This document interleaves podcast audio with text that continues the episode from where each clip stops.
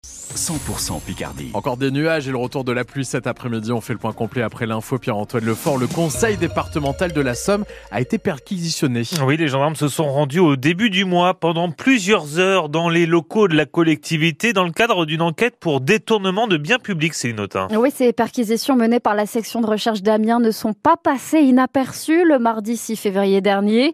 Les militaires se sont notamment rendus au conseil départemental et au centre départemental d'incendie et de secours d'Amiens deux institutions présidées par Stéphane Oussoulier. Sollicité il y a plusieurs jours, le procureur de la République de Beauvais confirme qu'une enquête préliminaire est en cours, entre autres pour détournement de biens publics. Ces investigations sont menées sous l'égide du parquet de Beauvais, comme le prévoit le code de procédure pénale, quand le mis en cause est régulièrement en lien avec les magistrats ou les fonctionnaires de sa juridiction. Le président du conseil départemental a été euh, interrogé par nos confrères du courrier Picard. Il assure ne pas avoir connaissance des faits reprochés. Je n'ai pas pour habitude de commenter des actes de procédure et je répondrai à la justice quand elle aura besoin de me voir. Je vois que je suis au milieu du sujet, mais je ne sais pas ce que l'on cherche et ce qu'on me reproche, répond Stéphane Oussoulier. Et ce que l'on sait à cette heure de cette enquête et de ces perquisitions est à retrouver en détail sur francebleu.fr et notre application ici. Un automobiliste est recherché par les gendarmes après avoir percuté hier soir un adolescent de 15 ans qui circulait en scooter sur la RN 25 à hauteur de Villers-Bocage. Le conducteur ne s'est pas arrêté mais a ensuite abandonné sa voiture un peu plus loin. La victime est légèrement blessée et a été transportée à l'hôpital. Lui est poursuivi pour sept vols de voiture. Un homme d'une trentaine d'années doit être jugé cet après-midi en comparution immédiate. Il a été interpellé vendredi dernier pour des vols sur Rivry, Camon ou encore Albert. 7h32, c'est un grand nom de l'histoire de la résistance qui fait son entrée au Panthéon. Misak Manouchian et sa femme Mélinée, deux résistants arméniens communistes, lui a été fusillé par les nazis il y a 80 ans jour pour jour. Elle survivra à la guerre. Une cérémonie est organisée donc en présence d'Emmanuel Macron en fin d'après-midi. Une grande fierté pour les jeunes de la communauté arménienne d'Amiens, Jeanne Dossé. Misak Manouchian au Panthéon, c'est beaucoup d'émotions pour cette étudiante amiénoise, Arménui. Il est un héros. Il incarne la force, la détermination, parce qu'il a sacrifié sa vie pour la justice, pour l'histoire française. La jeune arménienne de 24 ans va bientôt se lancer dans le parcours pour obtenir la nationalité française.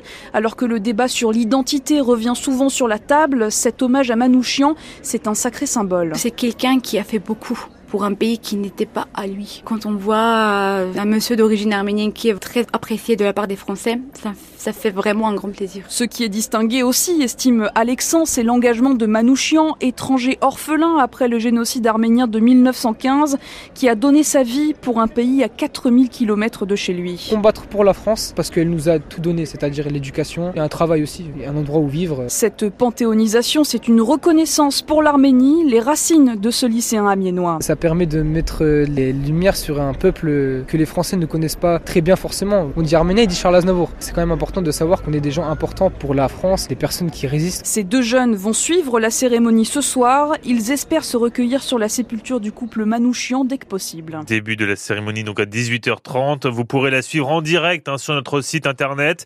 Des jeunes Picards seront d'ailleurs présents, hein, des élèves et des enseignants du collège Charles Foucault, euh, Fauqueux pardon, de Beauvais. Gabriel Attal va tenter de rassurer à trois jours du salon de l'agriculture. Le Premier ministre prend la parole ce matin pour faire un point sur les principaux gestes accordés aux agriculteurs alors que la mobilisation se poursuit dans plusieurs départements.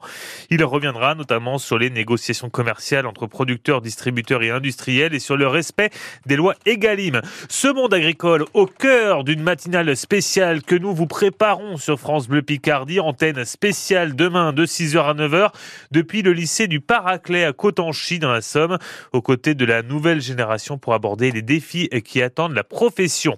Appartements mal isolés, chauffage en panne, le mal logement est une réalité pour certains étudiants picards, y compris dans certains appartements gérés par le Crous, à tel point qu'un étudiant sur trois refuse d'y prendre une chambre selon une étude de la Fédération étudiante La Fage. On en parle avec notre invité juste après le journal de 8 heures. Ce sera Lucas Boutillier, président de l'UNEF Picardie.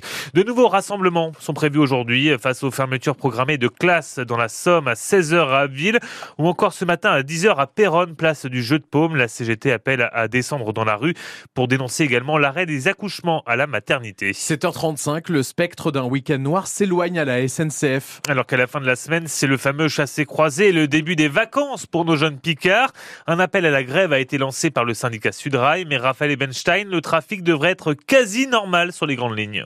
Il n'y a pas ou pas encore de prévision détaillée, mais la tendance est bien à un trafic quasi normal ce week-end pour les TGV, les Ouigo et les intercités, malgré la grève des aiguilleurs à l'appel de Sudrail pour des questions notamment de salaire et d'effectifs. Selon plusieurs sources, il reste quelques difficultés localisées, mais la direction de SNCF Réseau, dont dépendent les aiguilleurs, prend des mesures de suppléance. En clair, l'appel à des renforts parmi les cadres volontaires pour assurer la continuité du service et elle procède à des réorganisations internes pour réaffecter certains agents aux endroits qui le nécessitent le plus. Bref, des formes de rustine, selon les mots d'un syndicaliste, de quoi permettre en tout cas de limiter donc au maximum l'impact du mouvement et de ne pas revivre la situation du week-end dernier, lors de la grève cette fois massivement suivie des contrôleurs. Et les prévisions précises seront connues la veille à partir de 17h. Et puis, l'équipe de France de basket est en train de suer cette semaine à Beauvais, stage de préparation pour les joueurs de basket 3-3, discipline certes un peu moins connue que le 5 contre 5, mais qui est au menu des Jeux Olympiques cet été. On part sur place dans Picardie Sport. C'est dans une dizaine de minutes maintenant.